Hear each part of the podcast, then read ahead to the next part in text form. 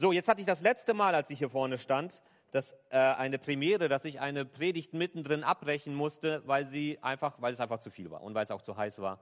Ähm, eine äh, besondere Predigtreihe, die wir gerade haben, unter der Überschrift Kenne die Zeit.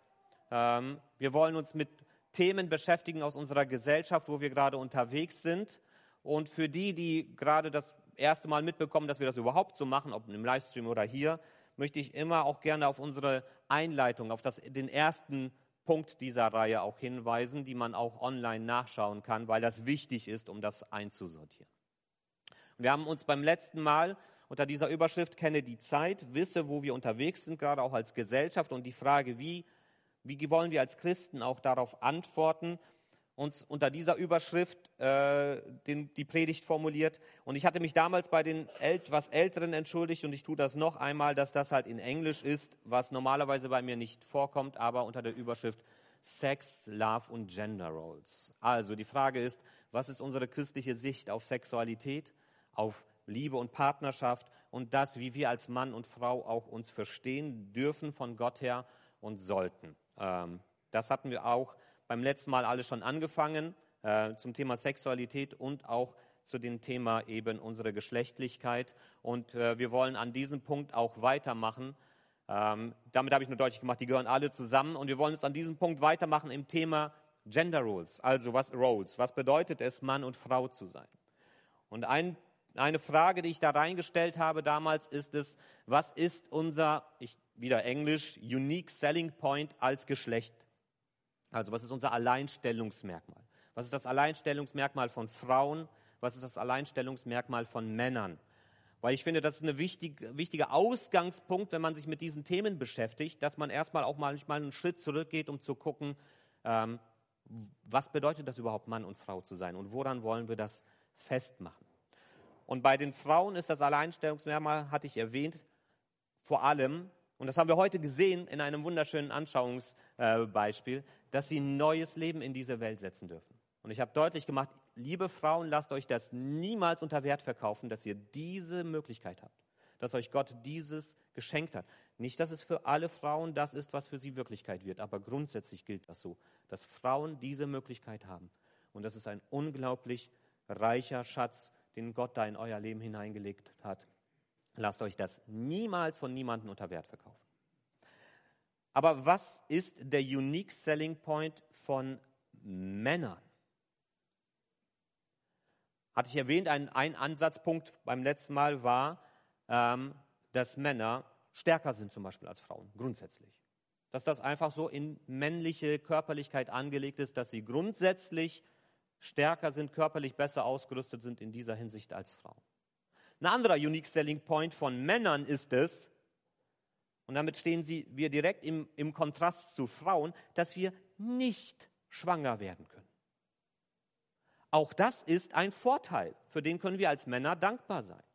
Denn meine, abgesehen davon, meine, wir verbrüdern uns mit unseren Frauen teilweise auch später dann irgendwann, indem wir auch uns eine Plauze nachholen, äh, um das mal so mitzuerleben. Aber das ist jetzt nicht das, worum es gehen soll. Nein, aber der Punkt ist, wir dürfen dankbar sein dafür, dass wir nicht schwanger werden, weil wenn man sich vorstellt, was das bedeutet, was für ein Eingriff, eine, eine Veränderung das ist im Leben einer Person, so eine Phase durchzumachen.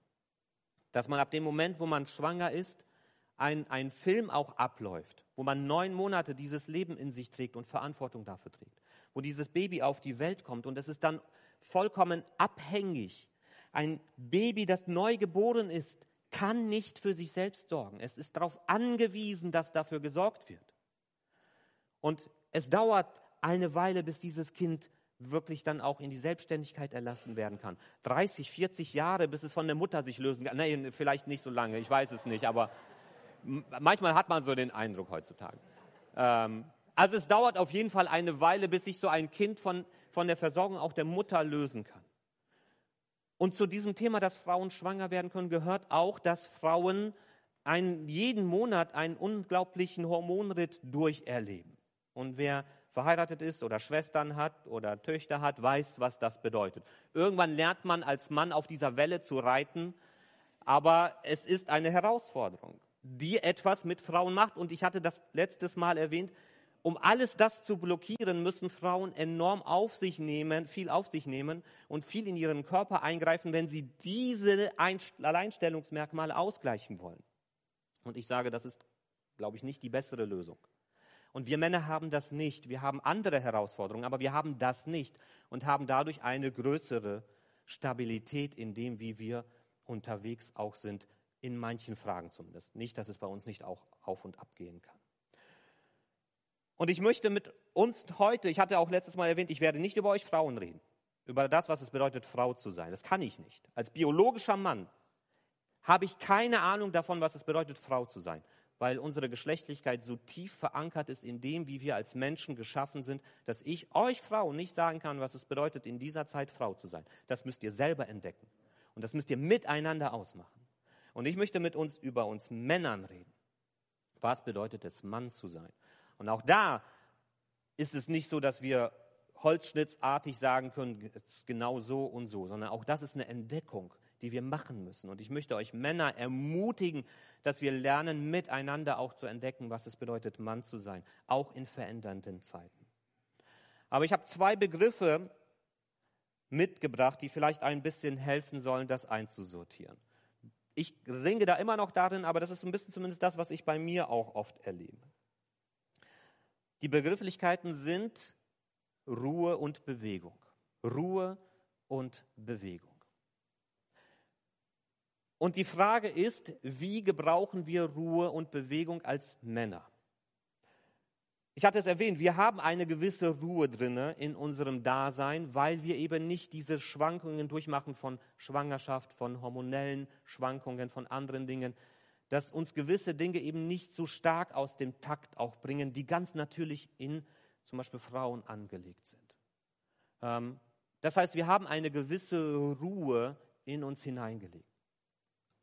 Normalverteilung gibt natürlich auch dort Unterschiedlichkeiten, aber prinzipiell, dass uns gewisse Sachen eben anders vielleicht auch möglich sind. Und auf der anderen Seite haben wir Bewegung. Bewegung in uns als Männer hineingelegt. Ich weiß nicht, ob ihr mal bei pubertierenden Jungs gesehen habt, was passiert, wenn da das Testosteron reinschießt. Wie die am Zappeln sind. Wie die ausdrücken, ich weiß gar nicht, was ich mit mir machen soll. Und wie die da am oh, Rotieren sind. Weil die bewegt. Testosteron ist ein Hormon, das Männer in Bewegung setzt. Und man sieht das, wenn das passiert. Und das ist gut. Das ist auch in uns hineingelegt. Das ist alles gut. Aber die entscheidende Frage für uns ist, wie gehen wir damit um, dass wir auf der einen Seite die Fähigkeit haben, auch vielleicht die Fähigkeit haben, dass wir nicht so viel darauf angewiesen sind, mit anderen Menschen unterwegs sein zu müssen. Dass wir auch das Alleinsein gut aushalten können. Dass wir anders von Gefühlen, nicht komplett, dass wir nicht gefühllos sind, aber anders von, mit Gefühlen umgehen können. Wie gehen wir damit um? Und auf der anderen Seite Bewegung. Dass wir äh, in der Lage sind, auch auch durch unsere Körperlichkeit und durch die Kraft auch ganz anders in Bewegung unterwegs zu sein. Oder eben auch durch unsere hormonellen auch Möglichkeiten, die Gott da in uns hineingelegt hat. Wie verwenden wir das? Und die entscheidende Frage ist, verwenden wir Ruhe und Bewegung zu etwas Gutem oder zu etwas Schlechtem? Das, was Gott in uns hineingelegt hat, verwenden wir das zu etwas, was aufbaut und gestaltet oder zu etwas, was abreißt und verhindert Beide Möglichkeiten stehen für uns im Raum. Und die entscheidende Frage ist für uns, stellen wir unser Mannsein Gott zur Verfügung? Stellen wir unser Mannsein Gott zur Verfügung? So wie Gott uns gemacht hat, ohne dass wir uns dafür schämen und entschuldigen müssen, dass wir Männer sind und ohne dass wir das als Ausrede benutzen, um das auszunutzen für unsere egoistischen Zwecke. Weder das eine noch das andere, sondern dass wir unser Mann sein, dass wir auf die Knie gehen vor Jesus Christus und sagen, ich bin hier, Mann wie ich bin, und ich stelle mich dir, Jesus Christus, so wie du mich gemacht hast, zur Verfügung. Das ist die entscheidende Frage. Der Punkt, ob wir als unsere Männlichkeit für ein Ziel verwenden, ausgerichtet auf ein Ziel und auf eine Aufgabe oder eben nicht. Ich glaube, das macht den Unterschied.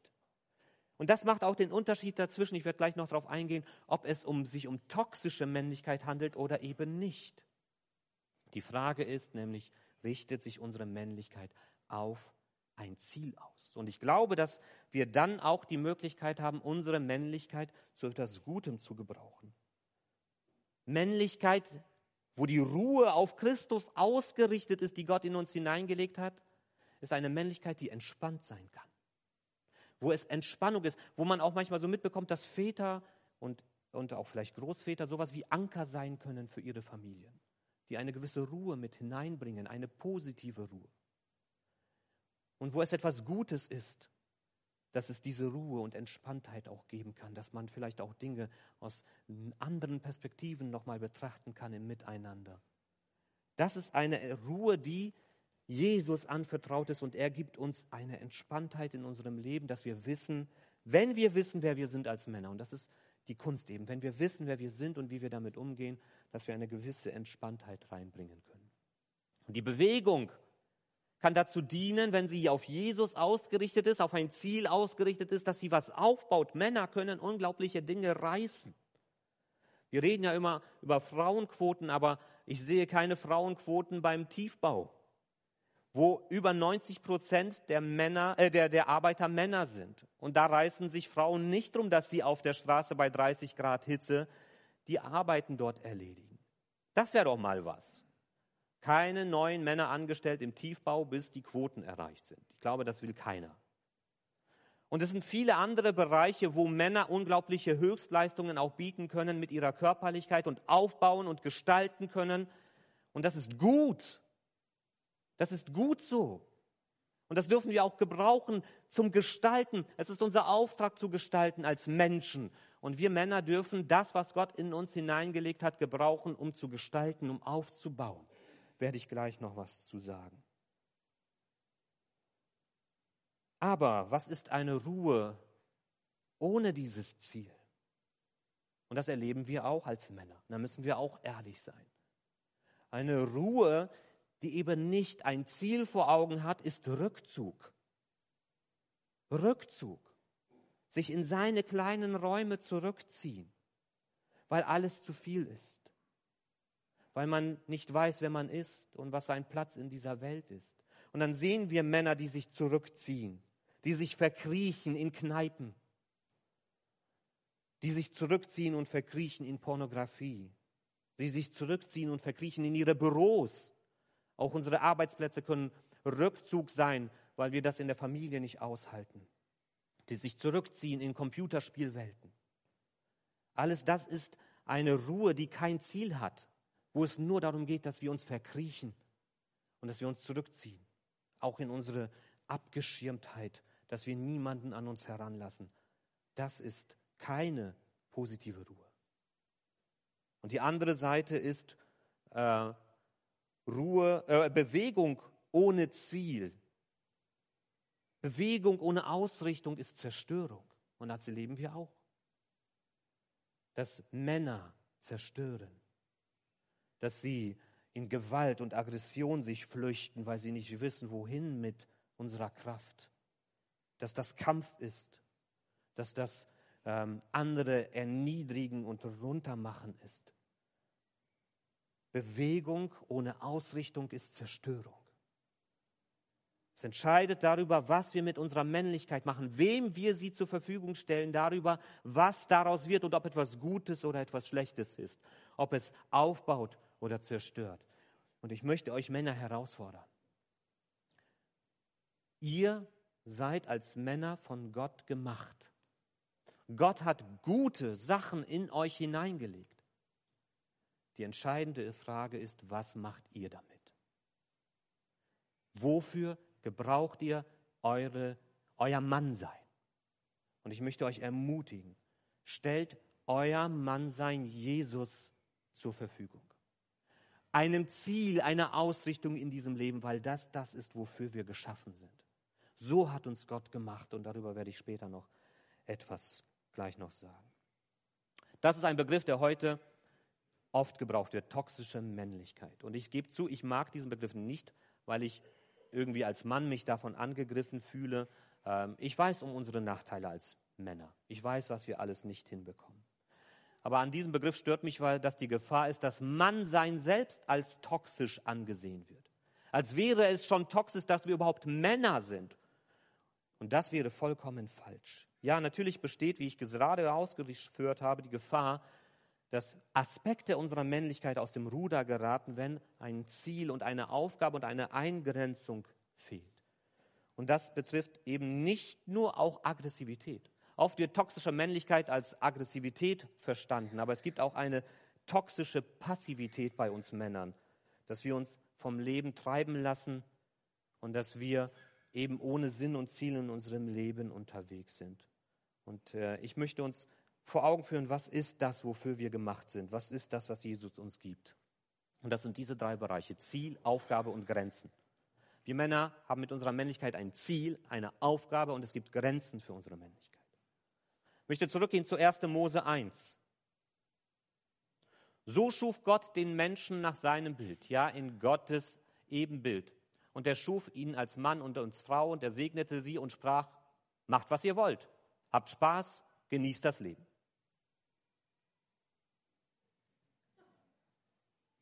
Jetzt kommen die Bibelfesten unter uns und sagen, Moment, was? Das steht da nicht. Wer hat gewusst, dass das nicht so da steht? Müsst ihr nicht melden, ist alles okay. Und wer hat gedacht, oh, das klingt ja gut. Vielleicht sollte ich öfter die Bibel aufschlagen. Das steht da nicht, sondern er segnete sie und sprach, vermehrt euch. Vermehrt euch, bevölkert die Erde und nehmt sie in Besitz, gestaltet. Gestaltet sie. Das ist unsere Aufgabe. Für die Frauen, ihr müsst herausfinden, was das für euch bedeutet, für uns Männer. Wir haben Ziel, wir haben Aufgabe und wir haben Grenzen. Was ist das Ziel vom Mannsein? Ziel von Mannsein ist es, dieses Leben anzupacken, zu gestalten und Familie zu gründen. Das ist Aufgabe. Das ist Ziel erst einmal. Familie zu gründen. Auch wenn das nicht allen gelingen wird, weiß ich. Aber es ist trotzdem das Ziel. Dafür sind wir gemacht. Das ist in uns angelegt, dieser Wunsch. Die Aufgabe ist je nach Lebensstadium unterschiedlich. Dass wir erstmal lernen, uns selber kennenzulernen. Wer bin ich überhaupt? Was heißt es, Karl zu sein? Mit dem, was in Karl hineingelegt ist. Was bedeutet es, ich zu sein? Dass wir unseren Charakter prägen lassen. Aufgabe, Charakter prägen zu lassen von unseren Eltern. Und sich auch von ihnen abzugrenzen, aber trotzdem immer prägen zu lassen. Dazu gehört als Aufgabe, dass wir uns Kompetenzen aneignen. Als Männer um Familie versorgen zu können. Dass wir in der Schule, auch wenn die manchmal doof ist, nicht einfach nur dahin vegetieren, sondern sagen, das ist wichtig, weil ich mir dadurch Kompetenzen aneignen kann, die mir helfen, Familie zu gründen und zu versorgen. Dass ich dadurch einen Sinn auch entdecke, auch in dem, was es bedeutet, in Schule zu sein. Eben sich dem nicht zu versperren. Aber es bedeutet auch, sich Herausforderungen zu stellen seine Grenzen zu entdecken. Und nicht nur in irgendwelchen virtuellen Welten. Und ich bin der Letzte, der damit ein Problem hat, dass das auch dazu gehört. Aber eben auch rauszugehen, neugierig zu sein auf diese Welt. Und ich meine damit nicht, dass wir es wie früher machen müssen mit der Walz, wo der Geselle rausgegangen ist und erstmal überhaupt nicht nach Hause kommen durfte. Aber etwas davon ist auch interessant. Zu sagen, ich muss zu Hause verlassen, diesen bequemen Raum und ich muss mich entdecken auf dieser Reise da draußen. Und ich kann euch nur ermutigen, mal so einen Missionseinsatz zu machen, ins Ausland zu gehen. Wirklich mal sich auf ganz neue Sachen einzulassen, liebe Männer. Und sich eben nicht hier zu Hause zu verkriechen, sondern rauszugehen. Ein Missionseinsatz oder beim THW eine Ausbildung zu machen und mal in Krisenregionen zu gehen, um zu, zu erleben mal, wie man was prägen und gestalten, wie man was verändern kann und vielleicht ganz irre Sachen, ich weiß nicht, äh, ob ich dafür gesteinigt werde, aber zu sagen, oder vielleicht ist es auch ein Jahr in die Bundeswehr, um dort auch mal sich ausbilden zu lassen und in Grenzsituationen hineinbringen zu lassen. Irgendetwas, wo man einfach mal rauskommt und seine Grenzen erlebt und dadurch als Charakter geformt wird. Und das Dritte ist, Grenzen zu finden, dass wir Kanalisierung erleben, gerade in der Jugendzeit Die Jugendzeit gerade für uns Männer ist eine Zeit, wo wir eben mit diesem, was an Hormonen in uns hineinschießt, erst lernen müssen, umzugehen. Und wie wir das brauchen, dass wir dann an Grenzen stoßen, wo andere Männer sind, die uns in Schranken weisen und darauf verweisen, was das bedeutet, Mann zu sein und was es nicht bedeutet. Wie wir lernen, daraus etwas Positives zu machen, Gestalterisches und nicht Zerstörerisches und was es bedeutet, akzeptabel als Mann in dieser Welt unterwegs zu sein. Zum Beispiel auch gegenüber Frauen. Als, tut mir leid, ich sage das so, als dem schwächeren Geschlecht. Nicht schwächer in dem weniger kompetent. Nicht schwächer in dem Sinne, dass sie weniger können, aber einfach körperlich von der Veranlagung. Und zu sagen, es gehört Respekt dazu. Du als Mann hast eine Frau zu respektieren und du hast deine Hände von ihr zu lassen, wenn es nicht dein Ort und dein Raum dafür ist. Respekt. Auch das muss uns Männern als Grenze vermittelt werden, damit unsere Männlichkeit eine richtige Richtung bekommt. Ziel, Aufgabe und Grenzen. Aber es wird schwieriger. Auf dieser Folie, die vielleicht nicht so einfach zu erkennen ist, ihr könnt sie zu Hause nochmal auch sonst genauer angucken, da sehen wir, wie sich Freundschaften entwickelt haben über die letzten 30 Jahre. Es ist generell bei allen beiden Geschlechtern ein starker Rückgang von engen Freundschaften zu sehen. Aber bei Männern ist das so, dass dort gesagt wird, 1990 haben nur drei Männern gesagt, dass sie keinen, also drei Prozent der Männer, dass sie keinen engen Freund haben. Drei Prozent, dass sie einen engen Freund haben und dann wurde es ein bisschen mehr. 40 Prozent haben zehn oder mehr Freunde, so wie sie es nennen würden. Vor zwei Jahren wurde die gleiche Umfrage gemacht und da waren das 15 Prozent der Männer, die gesagt haben, ich habe keinen Freund. Keinen Freund. Und die Anzahl, die gesagt haben, mehr als zehn oder mehr als sechs, das ist rapide gesunken. Das ist ein Problem. Männer haben niemanden in ihrem Leben. Und ich weiß nicht, ich habe Ideen, woran das liegt, aber eine genaue Erklärung kann ich dafür auch nicht geben. Ich glaube, es ist viel auch mit natürlich mit Internet und anderen Sachen, die Raum einnehmen. Aber es ist traurig. Traurig, dass Männer sagen müssen, ich habe niemanden in meinem Leben. Keine männlichen Freunde. Und eine Vermutung, die ich habe, und ich stelle sie einfach mal so ungeschützt in den Raum, ist, dass es immer weniger, ich nenne auch wieder einen englischen Begriff, weil das einfach der Begriff dafür ist, immer weniger Single-Sex-Spaces gibt. Immer weniger Orte, wo Männer nur unter Männern sind. Weil alles das anrüchig geworden ist. Wie? Das ist ja nicht geschlechtergerecht. Wieso sollen da nur Männer sein dürfen? Und so wurden Räume genommen, wo Männer unter Männern sind und lernen, was es heißt, Männer zu sein. Und ich finde, das ist ein Problem. Und alles, was immer nur mit Männern ausgerichtet war, wurde immer mehr kritisiert. Teilweise zu Recht, teilweise, aber eben auch verlieren wir dadurch etwas. Und ich finde, wir sollten den Raum wieder dafür öffnen. Und ich bin froh, dass wir als Gemeinde, wir haben hier eine, eine startende Männerarbeit, dass wir hier Männerhauskreise haben, die bewusst Männerhauskreise sind. Und dass wir hier auch Männerarbeit wieder starten wollen. Im September zum Beispiel ist eine Idee für sowas. Und ich möchte euch Männer ermutigen, lasst euch darauf ein, sodass wir auch unsere jüngeren Generationen mit hineinnehmen können, weil nur Männer Männern zeigen können und vorleben können, was es bedeutet, Mann zu sein, so wie nur Frauen das Frauen zeigen können. Es gibt Sinn und einen Bedarf für geschlechtsexklusive Räume. Und es gibt Bedarf für Frauenräume, aber die suchen sich den sowieso. Wir haben die Noah-Abende und es gibt auch andere Möglichkeiten. Aber es gibt genau den gleichen Bedarf auch für uns Männer. Und da darf es anders aussehen als bei den Frauen. Da muss das kein Kaffeekränzchen sein, wo man dann darüber redet, was für neue Nähmittel oder keine Ahnung, worüber. Ich will gar nicht wissen, worüber ihr Frauen miteinander redet. Will ich nicht. Wirklich, ganz ehrlich. Aber bei Männern darf es dann anders zugehen. Es darf auch wilder sein. Es darf auch ruppiger sein weil man nur so auch seine Grenzen kennenlernen darf. Und wir dürfen unsere Grenzen kennenlernen. Und das können wir Männer nur durch andere Männer. Ein Artikel in der Welt macht das deutlich.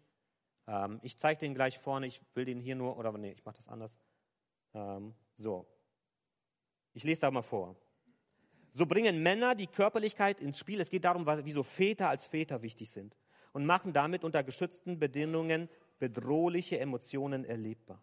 Das wilde Spielen kann auch besonders für ängstliche Kinder hilfreich sein, da sie dabei lernen, sich Herausforderungen zu stellen. Zudem trägt körperliches Spiel zur Ausgeglichenheit bei. Kinder, die mit ihren Vätern raufen und toben, üben sich nicht etwa in Aggression, sondern sind in Kindergarten und Grundschule sozial kompetenter und beliebter. Wenn Männer ihre Aggressivität auch als Kinder nicht ausleben dürfen, dann werden sie als Erwachsene diese Aggressivität ausleben. Väter, ihr seid wichtig in euren Familien. Und zwar nicht als zweite Mütter, sondern als Väter. Und liebe Mütter, lasst eure Väter Väter sein. Und wenn die mit ihren Äxten dann hantieren und andere Sachen, dann lasst sie. Habt ihr das Vertrauen. Natürlich müssen wir als Väter auch kompetent darin sein und müssen das selber auch erstmal lernen. Vielleicht wieder neu lernen. Ja, aber da passieren Unfälle und dann passieren Dinge, die vielleicht auch schmerzen. Das ist eben eine Körpererfahrung, die man dann macht. Väter sind wichtig.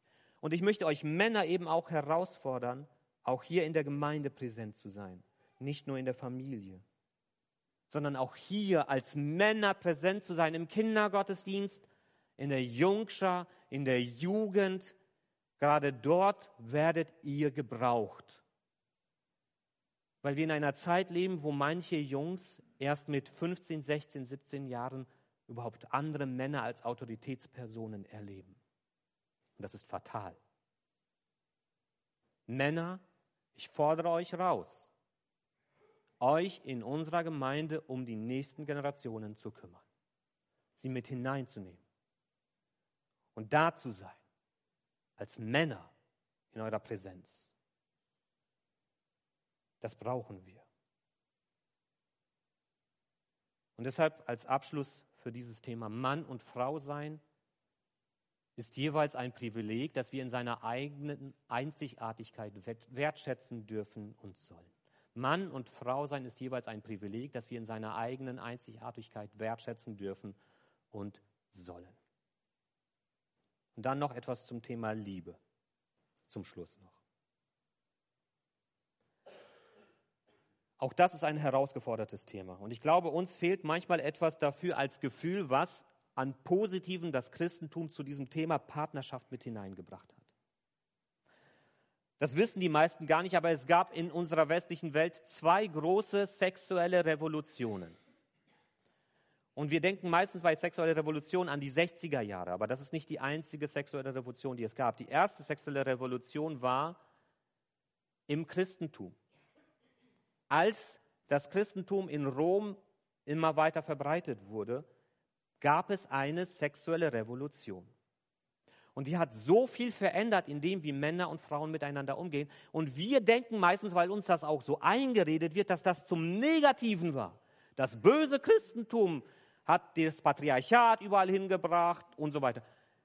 Aber das ist falsch. Natürlich gab es auch im christlichen Bereich Fehlentwicklungen und wir haben die Bibel nicht ernst genommen, werde ich gleich noch was zu sagen. Aber das Christentum hat erst einmal eine positive Veränderung mit reingebracht, die uns oft gar nicht bewusst ist. Denn wie war das vor dem Christentum im römischen griechischen Reich? Da durften die Männer unterwegs sein sexuell, wie sie wollten. Es gab keine Konsequenzen. Und die Frauen waren eingegrenzt zu Hause und unterlagen strengen Bestimmungen.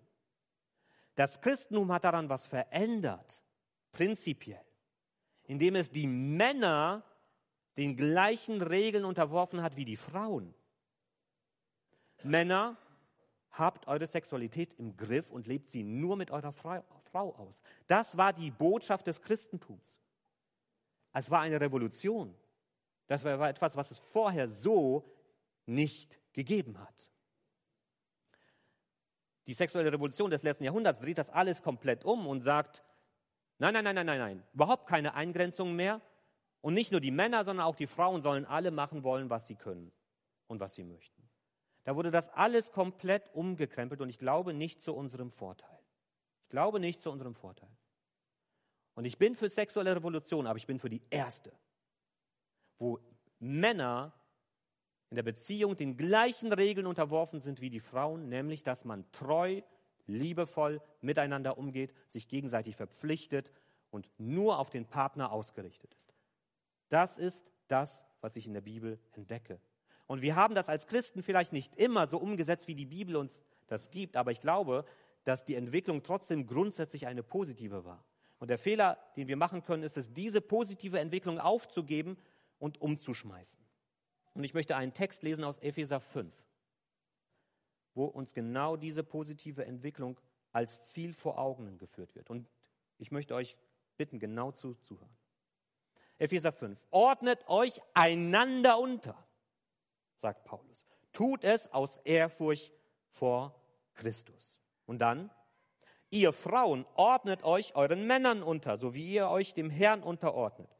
Den wie Christus als Haupt für seine Verantwort äh, Gemeinde verantwortlich ist, die er erlöst und zu seinem Leib gemacht hat, so ist auch der Mann für seine Frau verantwortlich.